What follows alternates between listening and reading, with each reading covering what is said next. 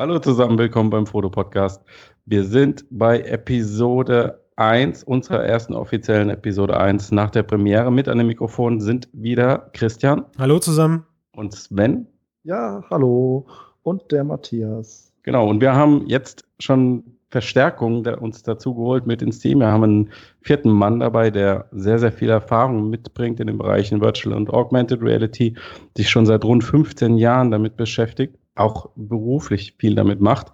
Ähm, Tobias, stell dich doch einfach mal kurz vor. Ja, hallo zusammen. Äh, danke, Matthias. Äh, genau, also ich freue mich dabei zu sein. Ähm, ich, genau, was mache ich? Ich bin seit äh, 10, 11 Jahren bin ich in der Industrie. Ähm, viel Automotive-Sektor in Deutschland, wo eben viel mit Augmented und Virtual Reality schon gearbeitet wird. Und da habe ich eben aus der Forschung und, und Softwareentwicklung viele Themen eben damit schon behandelt. Also am Anfang viel mit äh, äh, also VR viel mit Powerwalls und Caves und bis dann die Rift dazu kam und AR eben äh, parallel noch dazu. Und seit 2008 ungefähr äh, blogge ich auch regelmäßig unter Augmented.org über Augmented Reality und auch jetzt mehr Virtual Reality. Und ja, ich freue mich auf jeden Fall äh, sehr, dass ihr mich aufnehmt und äh, dass ich dabei sein kann beim Foto-Podcast. Wie, wie hast du das wahrgenommen? Ähm, du hast ja jetzt schon, ich sag mal, ein bisschen längeren Blick darauf. Und jetzt, wo das im, im, kommerziellen Bereich VR und AR wieder mehr ein Thema ist, hast du da auch im industriellen Bereich eine, eine steile Kurve nach oben gesehen in deinem Job? Ja, also auf jeden Fall. Also das äh, ist auf jeden Fall stärker vertreten. Also ich meine, VR, da heißt viel VR, was halt irgendwie 3D-Grafik mhm. oder Echtzeit 3D-Grafik war, hieß da auch schon oft VR. Das war ein bisschen andere Definition vielleicht, aber ähm, ist auf jeden Fall jetzt noch deutlich mehr geworden, weil natürlich jetzt, wo die Geräte günstiger werden und so eine Cave stellt man sich nicht mal eben hin. Also das schaffen halt die Automobiler, aber sage ich mal, kleinere Unternehmen natürlich nicht, weil das äh, Potenzen sind von dem, was halt so eine Rift kostet. Ja. Und äh, seitdem DK1, 2, seitdem das sich jetzt so abzeichnet, dass sie auf den Markt kommen wirklich und in großen Stückzahlen dann verfügbar sind, geht das auf jeden Fall dort auch durch die Decke und alle hängen sich ran und wollen das auch nutzen. Und was wäre so dein, deine persönliche bevorzugte Technik von allem, was du ausprobiert hast? Also mir fehlte meine Expertise bisher Cave und ich würde es mal sagen, professionelle AR-Anwendung.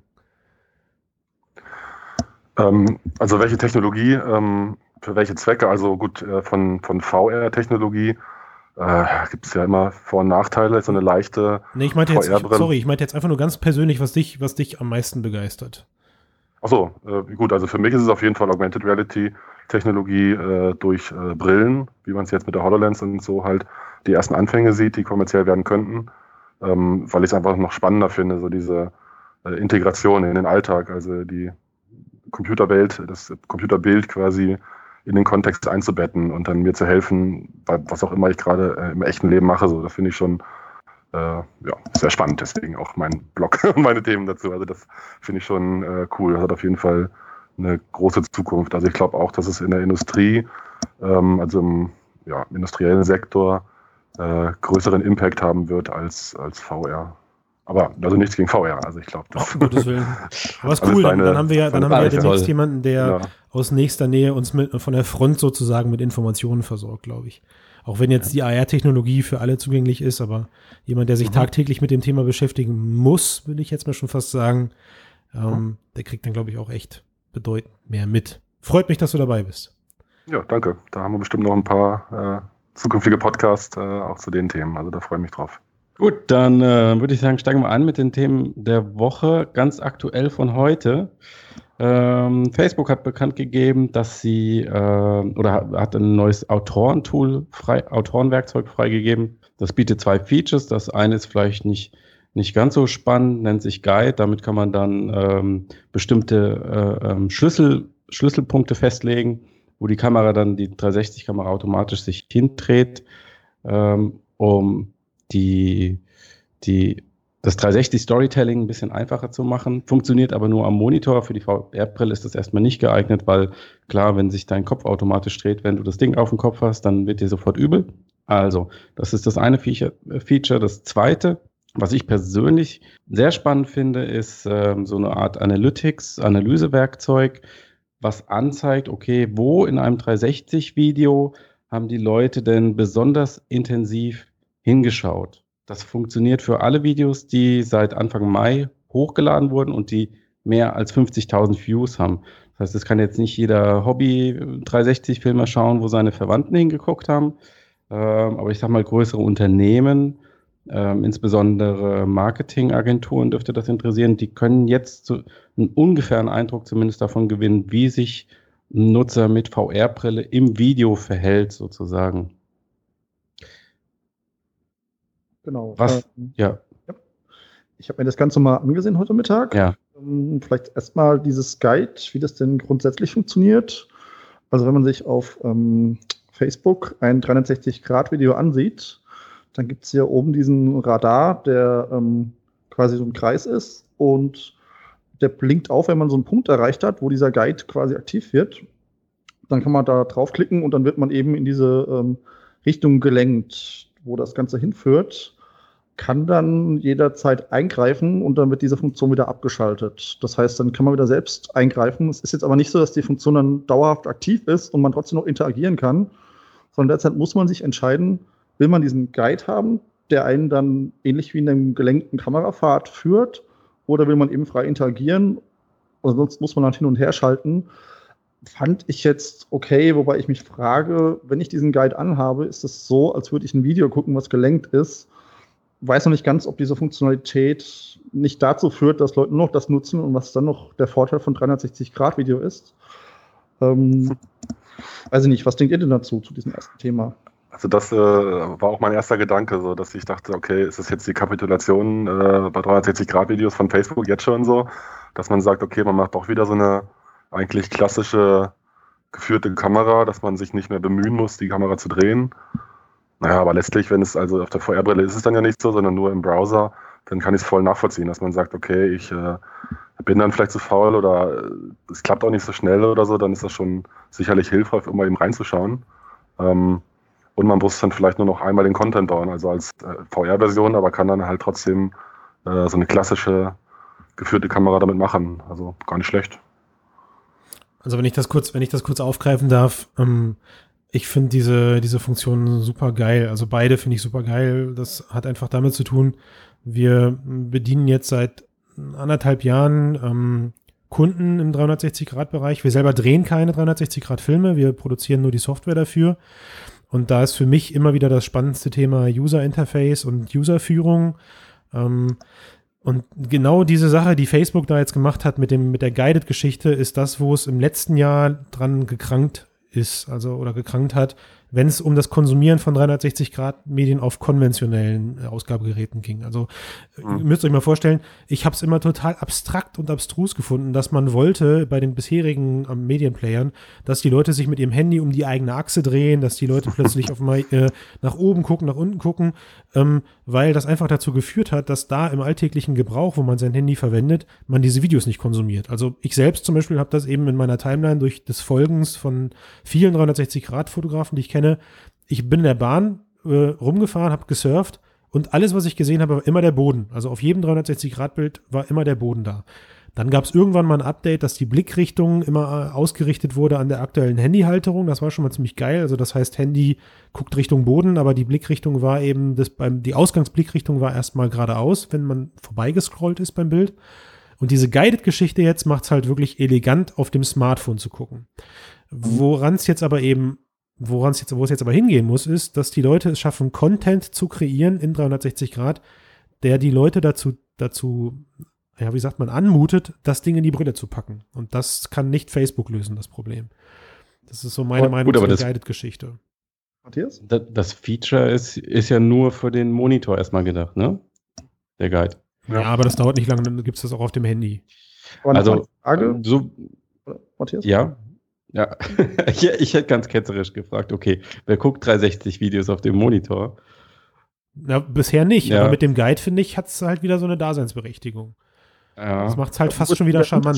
Sorry, Sven, also, hau, hau rein. Jetzt ein Video, also zu einem klassischen Video, wenn du eh diesen Guide hast, der ja quasi nichts anderes macht, als dich zu führen, als eine Kameraführung zu machen, ähm, kannst du auch gleich ein klassisches Video abspielen.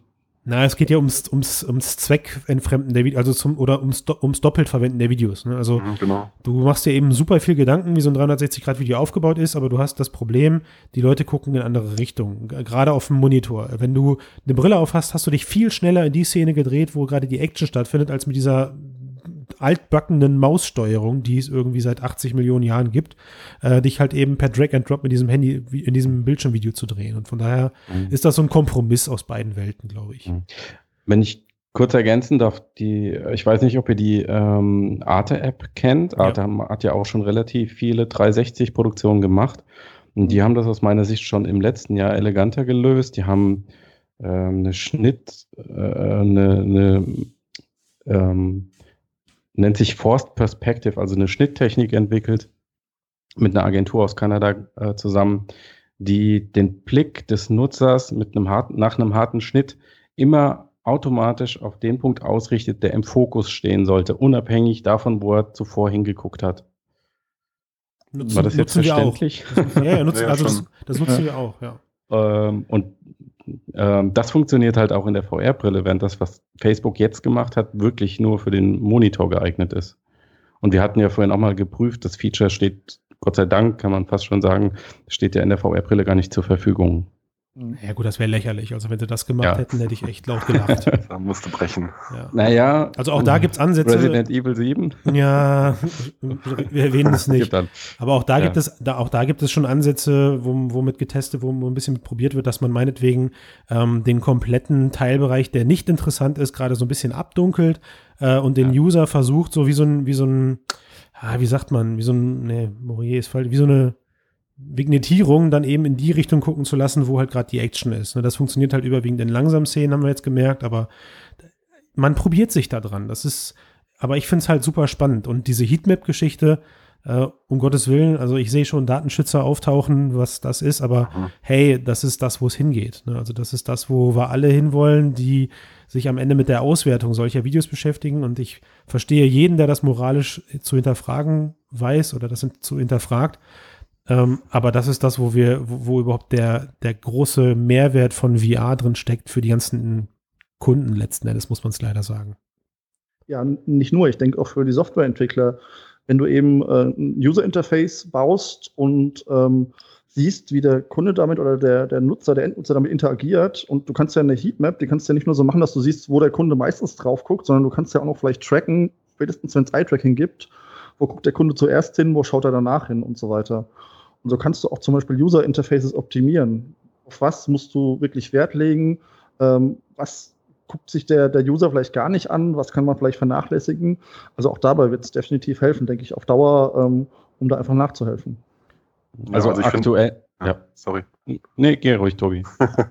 nee, genau, also ich wollte auch nur sagen, so, du hast es jetzt so, so ähm, schwarzmalerisch äh, zu Recht schon mal abgefangen, so, dass es halt evil werden könnte, aber für mich ist jetzt auch Thema 1 gar nicht irgendwie Werbung und Tracking vom User, sondern äh, halt auch so ein Learning halt für die Content Creator, dass sie halt wirklich noch mehr, gerade in der Anfangsphase auch draus, rausziehen können, so, wo, wie klappt das Storytelling in VR, so, wo, ähm, genau, wie klappt das Menü, wie klappt äh, äh, die Aufmerksamkeit äh, für meine Geschichte, so, dass man da auch einfach dann mit lernen kann, so, also im Positiven, ja. Ja, denke ich auch. Also aktuell ähm, hat Facebook geschrieben, das funktioniert auf 30 Grad genau. Ähm, das reicht ja eigentlich nur, um einen relativ groben Eindruck zu bekommen. Also das reicht, um zu sehen, okay, funktioniert deine Story wie gedacht? Guckt der Nutzer ungefähr in die Richtung. Aber ich denke, wenn das jetzt also der nächste Schritt wäre dann wirklich das Eye-Tracking und genau die Augenbewegung zu sehen, so wie du es in den Usability-Laboren auch hast, mhm. die Technologie. Ja, also und dann, dann muss die Diskussion, glaube ich, nochmal neu geführt werden zum Teil. Auf ja. jeden Fall, ja, auf jeden Fall. Aber letzten Endes, also das, was ihr gerade skizziert habt mit den, das Überprüfen, ob das Storytelling funktioniert, das ist ja genau das, was ich meine. Also das interessiert ja, ja den, den Werbetreibenden. Das, da hat, hat das Video, was er da produzieren lassen hat, hat das den Werbeeffekt, den er sich wünscht? Ähm, oder gucken die Leute ganz woanders hin? Irgendwie. Mhm. Ne? Also auch das ist ja letzten Endes eine Auswertung, die dann dahinter jemanden interessiert. Also von daher, ich finde es ich find's cool. Ich finde es cool. Und es macht vielleicht auch überhaupt sichtbar, wie sinnhaft 360 Video überhaupt ist, weil das ist immer noch die Frage, ja. für mich zumindest, macht 360 Video zum Beispiel für Storytelling überhaupt Sinn? Oder reicht es da, wenn man 180 Grad nimmt und sich ein bisschen umgucken muss? Also wollen Kunden wirklich auf Dauer sich komplett umdrehen und gucken, was hinter ihnen passiert? Das ist für mich noch kein ausgemachtes Thema, ob das wirklich auf Dauer Sinn macht, zumindest mal im narrativen Umfeld. Beim explorativen denke ich am ehesten, also wenn man irgendeine Umgebung sich angucken will, auf dem Mars, auf dem Mond steht, aber wenn man eine Geschichte erzählen will, stelle ich mir 360 Grad schwer eventuell vor, um wirklich eine Geschichte durchzuerzählen und den, denjenigen immer hinzulenken, wo er den halt hingucken soll. Ja, also die Frage könnte man jetzt eigentlich in die Runde stellen. Ne? Also du hast gerade gesagt, macht das Sinn?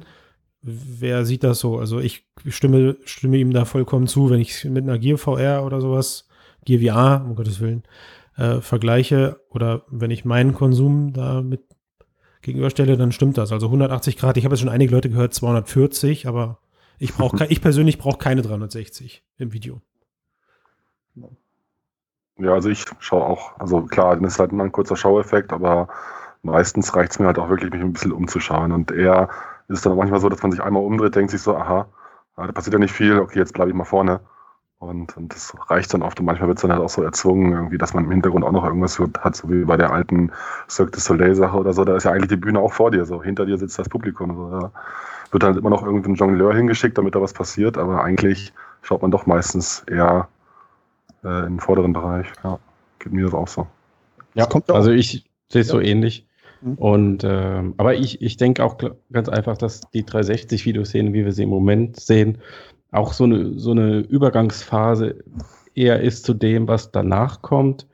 Und man holt jetzt halt das, was man so kennt aus dem Video- und Filmbereich und versucht es irgendwie in 360 zu übersetzen. Aber letztlich denke ich, wenn da auch einfach neue Formen entstehen. Also ich denke, der Film, wie, wie, wir ihn kennen, wie wir ihn vom Kino kennen oder vom Fernsehen, der lässt sich nicht in 360 Grad transportieren und das Storytelling, sondern das wird einfach eine neue Art von Medium werden irgendwann. Wie auch immer das dann genau aussieht. Mhm.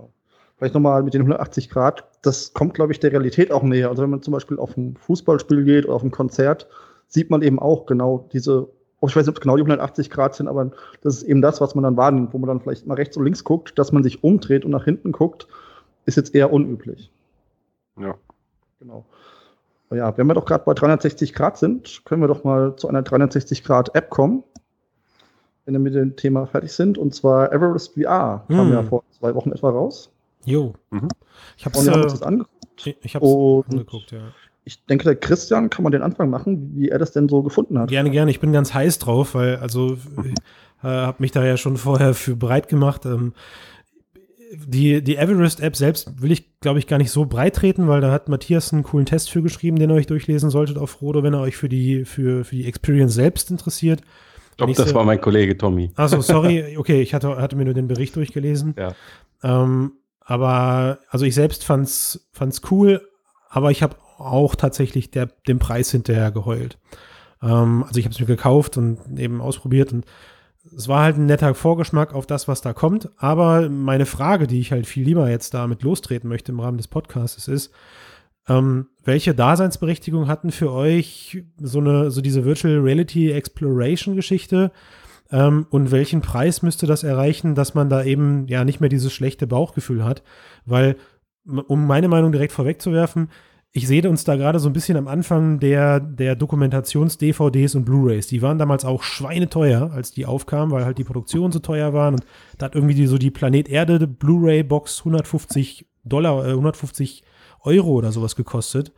Ähm, klar, Content ist wieder was anderes und Produktion, aber ich, ich hoffe einfach, dass wir bald eben mit diesen ganzen Exploration-Geschichten und mit diesen Experience-Geschichten, auch wenn dann mal die Masse erreicht ist, in ein Preisniveau kommen, wo dann das wieder übereinstimmt. Weil ich habe eigentlich Bock auf solche Sachen. Das ist so mein, mein Lieblingsthema. Mhm. Also ähm, der Preis war jetzt extrem, aber es gibt ja schon andere Anwendungen in dieser Richtung, zum Beispiel diese Apollo 11 App, die ist jetzt nicht ganz so günstig. Und es gab ja auch äh, zu Oculus DK2 Zeiten, gab es ja auch zig solche Demos. Da gab es irgendwie eine, die ähm, quasi von, von der Entstehung der, äh, des Universums über den Einzeller, ich weiß nicht, ob ihr die Demo kennt, wie die heißt, die halt quasi so die Entstehung der Menschheit gezeigt hat und am Ende den Weltraumflug. Ja. Ähm, ich so denke, eine begehbare Infografik. Genau, und ich denke einfach, ähm, das ist ein Riesengebiet, vor allen Dingen für Museen, für irgendwelche, auch für Messen und so. Also ich denke, äh, das ist auf jeden Fall ein Ding, was, was ganz groß wird in Zukunft. Genau. Also ich bin, ähm, äh, Christian, voll bei dir.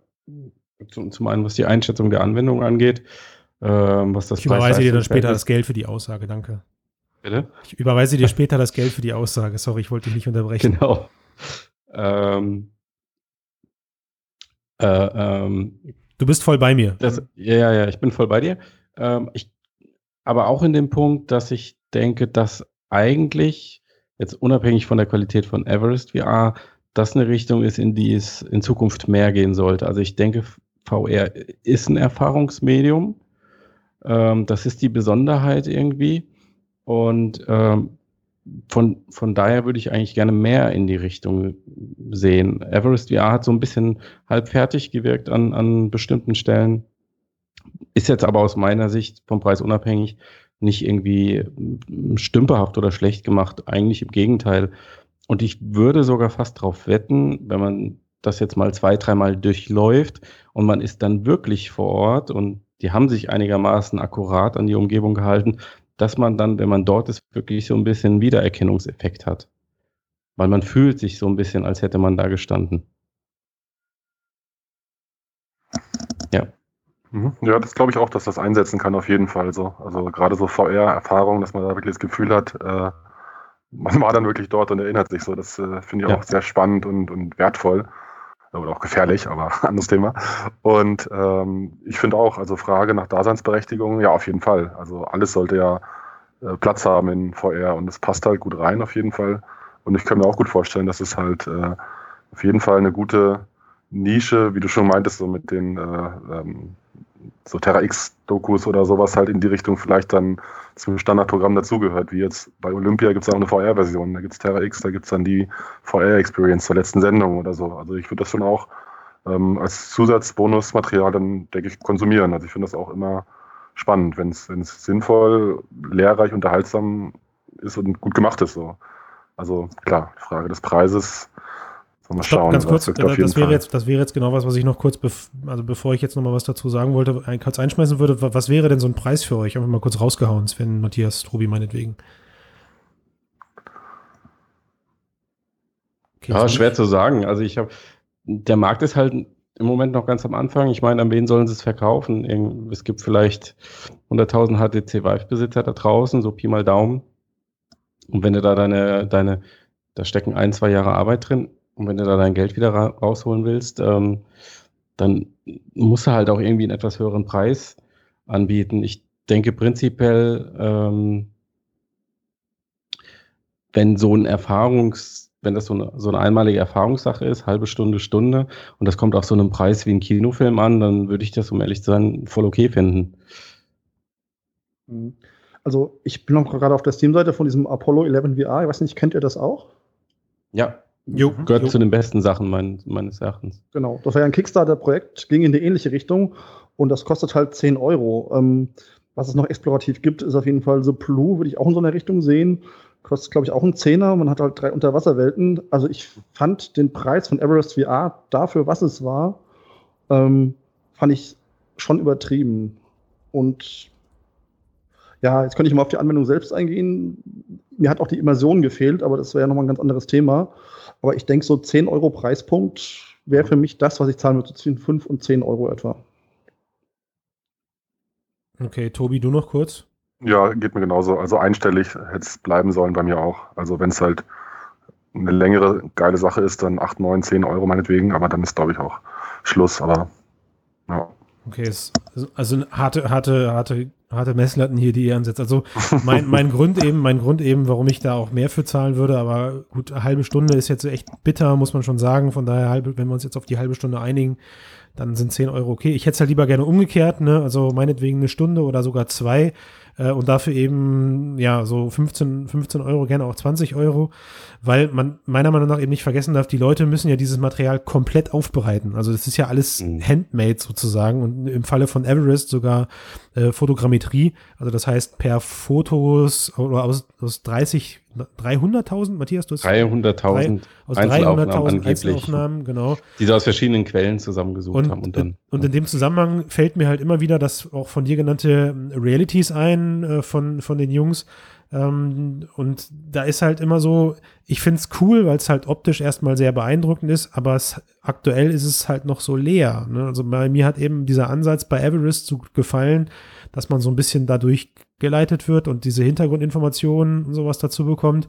Okay, ich war auch für mich war es auch absolut stunning, dieser Anfang-Moment, wo man eben diese, äh, dieses, diese Kinoversion des Everest vor sich hat und dann auf einmal schaltet alles um in, in, drei, in, in volle 360. Weil Genial, ja. das war der beste Moment, um zu ja. erklären, was VR mit einem überhaupt macht. Ja, also man ja. hat ja quasi gerade ähm, das, das, das alltägliche Medium vor sich gehabt in VR, was man die letzten Jahre benutzt hat und wo wir gerade die ganze Zeit gegen anreden, was, was, was VR so viel besser macht.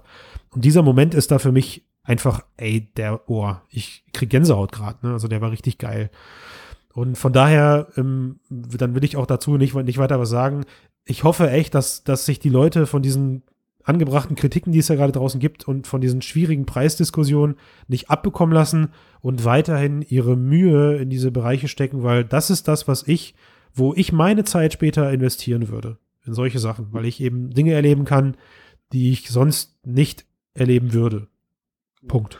Ja, gut, du hast ja gesagt, das mit dem 360-Grad-Video hat dir super gefallen, da muss ich dir zustimmen. Das war der Höhepunkt dieser ganzen äh, Everest VR-Geschichte. Das war ja kein Video, das muss ich ja kurz einwerfen. Ne? Ja, oder? Die genau, Szene eben. Das ist halt. Mhm. Aber diese Parts, wo man interagieren musste, fand ich, das war dann für mich so der Tiefpunkt dieser Anwendung. Ja.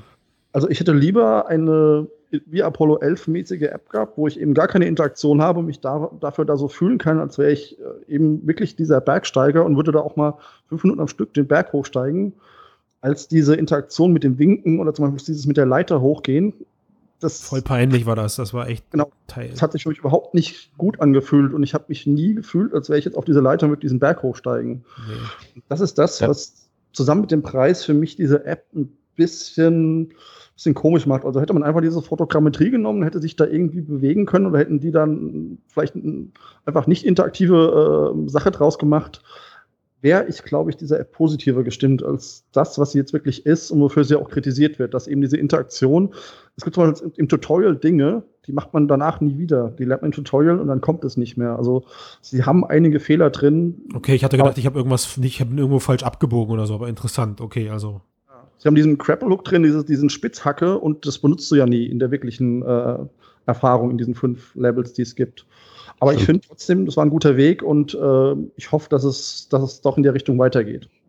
Mhm. Der größte Immersionsbruch ähm, war für mich eine andere Sache. Und das zeigt auch im Moment noch so ein bisschen die Grenze von VR auf, was halt hauptsächlich noch ein visuelles und ein auditives Medium ist du läufst den Berg hoch, Sven, du hast das vorhin schon angesprochen und du fühlst dich nicht wie ein Bergsteiger, weil es einfach so unglaublich leicht ist. Also du siehst deine digitalen Kollegen, die sich da langsam hochschleppen durch den, durch den, durch den dichten Schnee und tiefe Fußstapfen hinterlassen und du teleportierst dich halt bequem nebenher und äh, kommst nicht mal aus Atem, so ungefähr. Und da, da entsteht irgendwie so eine Lücke. Ja. ja, genau, das stimmt. Also Matthias, das wollte ich eigentlich auch äh, äh, kommentieren, dass, äh, mhm. dass halt wirklich äh, die, die Kollegen schleppen sich da im Schneckentempo hoch, so die, äh, die Computerleute an. Man selber teleportiert sich da hüpf, hasenhüpfmäßig irgendwie so nach vorne, nach oben. Äh, das ist, wird dem halt nicht gerecht. So da hätte man es vielleicht wirklich darauf verzichten sollen und wirklich nur Panoramablick genießen, Sonnenuntergang, Sternenhimmel äh, ohne da diese langatmigen Tutorials am Anfang, die dann eigentlich auch nur Zeit klauen oder Zeit füllen. Also hätte man, naja, aber wie gesagt, ist ja Experimentierphase. Ich finde es auch geil, das Ding. Also ist jetzt hier meckern auf hohem Niveau. ja, also der Moment dann auf, auf dem Gipfel mit diesem wirklich schönen Fotogrammetrie, ähm, Panorama und der simulierten, ähm, äh, der Sonnenphase simuliert, das ist dann wirklich gut gelungen, finde ich. Und grafisch auch mit, zum, mit das Ans Beste, was man, denke ich, im Moment sehen kann. Ja. Ja, cool. Ähm, vielleicht äh, von dem Thema mit epischen Ausblicken und besonderen Momenten hin zu äh, unserem nächsten Thema heute, was wir uns vorgenommen haben. Auch zu besonderen Momenten im Leben, und zwar zu Hochzeiten. Äh, es gab jetzt die erste äh, schwule Hochzeit in Allspace äh, VR. Und da waren Sven und ich dabei. Vielleicht, Sven, magst du mal kurz ein bisschen erzählen, wie das so für dich anfing und wie dich so, was du so gedacht hast da? Genau. Also mal kurz für die, die es nicht kennen, Oldspace ist halt so ein Social Hub äh, in VR. Manche sagen, es ist so ein bisschen wie äh, Second Life, weil es so ein bisschen abstrakte Grafik hat und so. Ähm, jedenfalls habe ich dort, als ich da unterwegs war, gesehen, es gibt eine öffentliche Veranstaltung, die erste schwule Hochzeit in VR. Es gab auch einen Dresscode, man sollte schwarz tragen und ähm, diese anderen Rüstungsteile, die man hatte, konnten alle Farben des Regenbogen haben. Und ich dachte, cool, gucke ich mir doch einfach mal an. Und bin dann da eben rein abends, äh, war in diesem Welcome Room. Falls ihr Oldspace kennt, gibt es ja dieses Welcome-Ding mit dieser Leinwand. Und ähm, außer mir waren da, glaube ich, noch so 30, 35 andere Leute. Der Server war auf jeden Fall ziemlich voll, gut besucht. Ähm, einige waren, waren wohl Freunde des Ehepaars und einige waren so wie ich einfach interessiert, was denn da passiert. Und ja, dann kam halt irgendwann auch dieser, dieser ähm, Bräutigam und ähm, hat uns gebeten, dass wir doch rausgehen sollen. Da gibt es dann so eine Empore, ähm, beziehungsweise so, eine, so, eine, so ein Teil, wo man sich drunter stellen kann. Und ähm, dann kam diese Hochzeitsgemeinschaft, der Bräutigam kam äh, mit seinem Bräutigam wieder rum. Und ja, die beiden haben dann relativ, das ging relativ schnell, haben dann geheiratet in VR und große Freude und so. Und ich fand es eigentlich ganz lustig zu sehen, dass das funktioniert. Also es gab kaum Störer, die Leute haben sich dran gehalten, schwarz zu tragen. Es war eigentlich echt eine nette und soziale Angelegenheit. Äh, fand ich, fand ich so nett. Ähm, ja, was denkst du denn dazu, Tobi? Also ja, mir ging es eigentlich ähnlich. Also ich fand es auch äh, spannend und äh, auch angenehm, wie die Leute sich, sag ich mal, gut benommen haben. und äh, ich habe selbst bei mir auch irgendwie so ein bisschen gespürt, habe mir gedacht, so, okay, man, äh, ich fühle mich am Anfang auch so ein bisschen wie so ein, äh, wie so ein ja, Fremder auf einer Party, wo stelle ich mich hin, ich kenne ja keinen so, wer ist der Bräutigam, den will ich jetzt auch nicht nerven, kurz vor der Hochzeit und so. Also da hat es relativ äh, gut geklappt, so mit der Übertragung vom echten Lebenverhalten in so einem Umfeld äh, so in dieser Hochzeit in VR. Das fand ich ganz cool, es hat gut geklappt. Ähm, Inszenierung ähm, hätte natürlich dann schon noch äh, mehr sein können. Also da dachte ich auch so, huch, äh, das ist jetzt hier der Welcome Room und kein Zeremonieraum oder so. Da hätte noch mehr gehen können vielleicht oder wirklich mit einem, mit einem Priester oder einem Moderator, sage ich mal, der das dann noch irgendwie organisiert, strukturiert. Bitte? Es war halt ein privates Event. Es war also nichts, was Allspace organisiert hatte, sondern es war privat von den beiden eingestellt. Ja, gut, klar. Die hatten dann auch nicht die Möglichkeit, einen neuen Raum zu schaffen, dass man nichts, das stimmt. Genau. Ja. ja, ja, genau. Also insofern, äh, das fand ich auf jeden Fall ähm, sehr gut, ja. Also okay. guter erster Versuch, so hat mich schon äh, begeistert. Also klar, Qualität war natürlich noch mies, die Leute sind dann noch ein bisschen hin und her gesprungen oder die, der Ton war schlecht, aber in sich äh, guter erster Move, so hat mir auch Spaß gemacht, ja. Sehr cool. Also ich finde es auf jeden Fall cool, dass die Leute da immer wieder die in die Richtung gehen, sowas auszuprobieren. Ich war nicht dabei, äh, von daher war ich jetzt echt gespannt von, von eurer Erzählung. Ich wusste ja, dass ihr, dass ihr daran teilnehmt.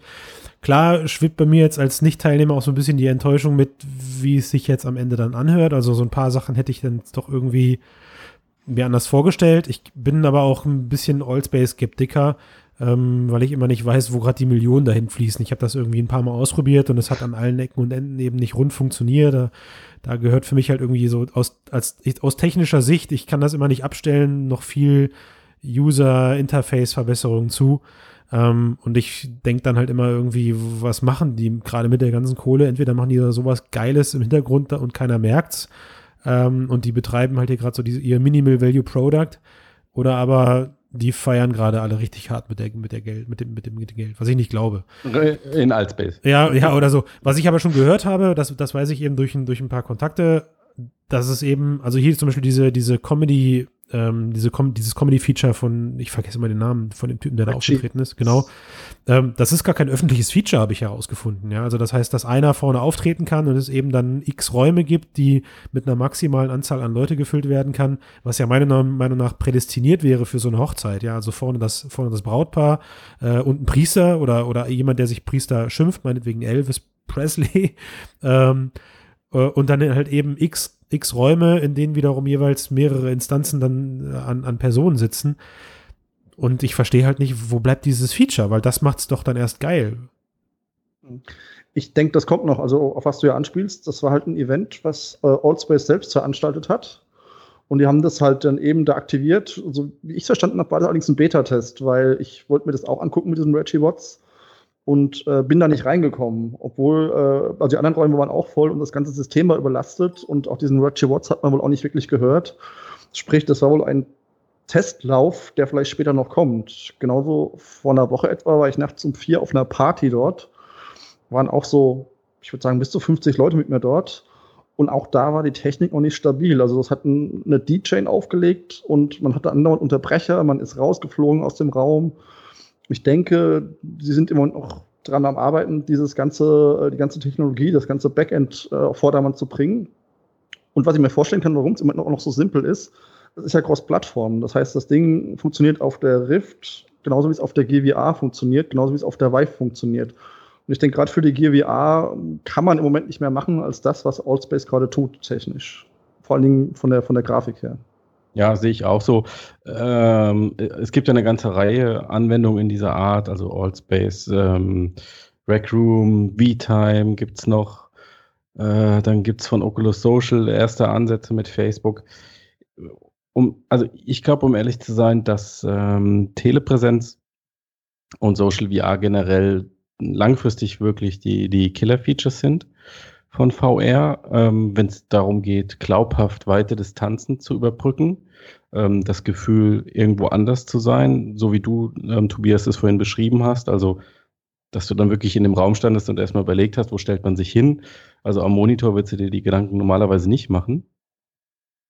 Aber ich denke trotzdem, dass Anwendungen in dieser Art wirklich in Nischen, in, in der Nische bleiben werden, ähnlich wie auch Second Life also ich will gar nicht sagen, dass Second Life ein Flop war, das liest man immer, aber war es ja nie. Ich, hat super viele Nutzer, ein Heidengeld verdient. Ähm, und Linden Labs arbeitet ja auch an einem Nachfolger. Aber ich glaube, für den, um wirklich einen Mainstream zu erreichen mit Social VR, wird das ganz andere Anwendungen brauchen, als es jetzt Altspace ist. Mhm. Ich habe vielleicht nochmal einen Tipp für Leute, die Altspace mal probieren möchten. Und zwar gibt es da in diesem ähm, Tavern Games Room äh, gibt ein Spiel Holocrafts Against Humanity kennt vielleicht der ein oder andere als ähm, Humans Against Humanity oder Cards Against Humanity. War mal so ein Kickstarter-Projekt. Ist so ein Kartenspiel, wo man ähm, ziemlich ähm, ja, satirische, böse, böse Karten legen muss und damit einen Satz vollenden muss. Und da ist eigentlich immer viel los. Also man findet da immer so vier, fünf Mitspieler und das macht doch echt Spaß. Also ich finde, da sieht man, dass sowas gut funktionieren kann. Ähm, so eine Kartenspiele in VR. Also wenn ihr Lust habt, guckt da mal rein. Ähm, ihr findet mich da auch öfter als Mitspieler bei Holocrafts Against Humanity. Gut, Nickname? Indietronic. Ah, okay. Gut, dann hätten wir noch äh, ein echtes Knallerthema zum Abschluss die Woche. Ähm, in New York wurde eine neue VR-Brille von einem chinesischen Hersteller vorgestellt. Ich blamier mich jetzt mal beim äh, Aussprechen. Tlo, Tlo und ähm, die Brille heißt ähm, V1. Und die Besonderheit ist, das Ding ist wirklich nur so groß und so leicht wie eine Sonnenbrille. Also das ist der Formfaktor, wo Zuckerberg und Co. sagen, Zuckerberg äh, und Co. sagen, okay, da sind wir vielleicht in zehn Jahren äh, angelangt. Ähm, und die haben das jetzt schon gebaut. Es war ein Redakteur von vom äh, US-Magazin Mashable war vor Ort und hat gesagt, das ist wirklich ganz toll, beeindruckend, soll die neue Zukunft der VR-Brillen sein. Ähm, ihr habt euch das Ding auch angeguckt. Was meint ihr? Kann das wirklich jetzt schon was taugen oder ist das eher äh, ein Flop? Ja, ich fange vielleicht mal an. Also ich äh, fand es auch krass, als der, der Raymond Wong da geschrieben hat, so war er ist begeistert, er, er sold. Ähm, bin ich auf jeden Fall skeptisch. So. Also die so HTC und Oculus und so, die haben da ja jahrelang auch, na gut, die haben vielleicht auch jahrelang gebraucht, äh, gebraucht, um was auf die Beine zu stellen, was halt noch schon deutlich klobiger ist und 2016 funktioniert. Und, und die wollen es jetzt irgendwie die Abkürzung genommen haben. Also da bin ich schon ein bisschen skeptisch. Also wäre natürlich geil, aber ich habe vor allem Angst, dass, was man auf den Fotos sieht, das doch nicht so dicht abschließt am Auge und dass man dann doch wirklich zu viel Lichteinfall von hinten hat auf dem, auf dem Display äh, und dass es doch nicht so gut funktioniert. Ähm, und ich frage mich eigentlich auch so, äh, ja, ich will halt keine Abstriche machen bei der Qualität oder der Immersion in VR. Also ich meine, ich laufe mit der äh, VR-Sonnenbrille ja nicht durch die Straße. Also wenn sie ein bisschen größer ist und dadurch bessere Quali hat, ist mir das ja lieber. Also ich muss damit ja nicht schön aussehen im, am Pool oder so. Hm. Also heute vielleicht nicht. Aber ich bin sehr skeptisch, aber wäre natürlich cool. Also ich würde es natürlich sofort kaufen. Mhm. Mach ich gleich mal weiter. Also ich habe es ja auch gesehen. Und mein erster Gedanke war Vaporware, weil es sieht einfach zu gut aus, als dass es jetzt schon Realität wäre. klar, da will man hin, äh, weil selbst wenn ich nicht draußen rumlaufe, im Moment ist doch der Komfort, wenn man diese Brillen trägt, noch eines der Probleme. Und ähm, es wäre toll, das jetzt schon zu haben, aber es hat mich irgendwie erinnert, es gab mal so ein Indiegogo-Projekt namens Spleen, könnt ihr euch mal angucken. Sollte irgendwie so ein Würfel sein, der AR-Projektionen in den Raum wirft. Die haben 60.000 eingenommen als Crowdfunding und dann hat man nie wieder was von den Leuten gesehen. Und so ähnlich kam mir das Ding jetzt eben auch vor. Also gut, das hat ein Journalist jetzt gesehen, von daher ist es vielleicht doch eher ein Stück mehr Realität als diese Pleen-Geschichte. Aber so ganz glauben kann ich daran noch nicht, dass das wirklich ein Produkt ist, was in näherer Zukunft irgendwann mal auf den Markt kommt. Ja. Ja, das also, ist. Sorry. Kickstarter soll in vier Wochen starten und 559 US-Dollar kosten. Okay, das ist mhm. wichtig. Wie viel? 500? 559. Ja, also das macht es ja noch unwahrscheinlicher, dass es ein wirkliches Produkt wird, wenn man sieht, was die anderen Brillen derzeit kosten. Das macht das, was Sven gerade gesagt hat, auch nochmal so wichtig. Also ich musste auch direkt an, an Vaporware denken. Wenn ich eins die letzten Jahre gelernt habe, weil ich bin, ich bin oft ein Opfer von China-Kickstarter-Sachen geworden, dann, äh, wenn die Chinesen eins nicht scheuen oder, oder generell Asiaten, Geld ins Marketing zu pumpen, ja, und das bis zum geht nicht mehr. Und ich habe so irgendwie das Gefühl, dass dieses ganze Ding am Ende alle nur enttäuschen wird. Also für mich stellen sich erstmal viele technische Fragen wieder, ja, mit Baugröße und Linsenabstand und, und gleichzeitig aber eben Bildschirmgröße und sowas. Also die, der, der, was vielleicht so ein bisschen, ja, jetzt zu freaky wird, aber der Linsenabstand zu den Displays scheint halt relativ klein, was ja darauf deutet, dass die Krümmung relativ groß sein muss, um dieses Field of View zu erreichen. Und eine große Krümmung führt unweigerlich zu einem hohen Fliegengittereffekt, der ja angeblich nicht da sein soll. Also ja, müssen wir mal abwarten. Ich, ich bin schon fast geneigt, ähm, eine weitere Kickstarter-Kampagne aufzumachen über 599 Dollar mit Leuten, die das Geld zusammenschmeißen, um sich einmal so eine Brille zu kaufen, um dann darüber zu lachen. Das bin ich jetzt einfach mal so gemein Vor, und sag Wenn das. du sie rausgesetzt bekommst, die geliefert, ja. Ja, genau, vorausgesetzt, die kommt überhaupt. Sven, das Ding, was du gerade vorgeschlagen hast, das ist nie rausgekommen, habe ich, hab ich gerade, ne? Das ist irgendwie. Das, nee, und die Bäcker warten immer noch darauf, ihr Geld zurückzubekommen.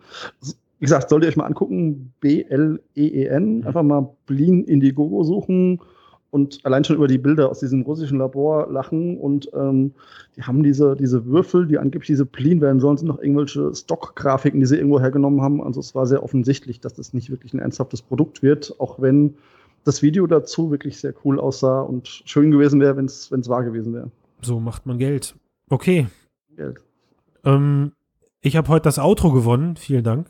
Äh, ich glaube, wir haben an Themen heute nichts mehr. Wir liegen auch super geil in der Zeit, diesmal auch wirklich. Also das heißt 43 Minuten, sagt äh, die Aufnahme hier bei mir. Ähm, vielen Dank an euch alle, dass ihr da wart. Ähm, nächste Woche gibt es eine kleine Besonderheit. Wie die meisten Hörer vielleicht wissen, ist die Gamescom. Ähm, das heißt also, der, der wöchentliche Podcast, der unter der Woche stattfindet, der findet ohne einen Teil von uns statt, weil manche von uns auf der Gamescom sind. Ähm, gibt aber trotzdem eben auf jeden Fall wieder Freitag geile Themen aus News der Woche. Wir versuchen es aber dann diesmal mit einem Special-Podcast am, ja, ich vermute am Samstag oder am Sonntag äh, und dann mit 100% Bezug zur Gamescom. Vielen Dank und bis bald. Genau. Und nicht vergessen, abonniert uns auf iTunes ah, oder den Podcatcher eurer Wahl. Verkackt habe ich. Und lasst uns doch bitte noch einen Comment oder eine 5-Sterne-Bewertung da. Damit helft ihr uns. Und äh, bis nächste Woche von mir. Ja. Jo, vielen Dank. Vielen Dank fürs Zuhören. ciao, ciao. Ciao.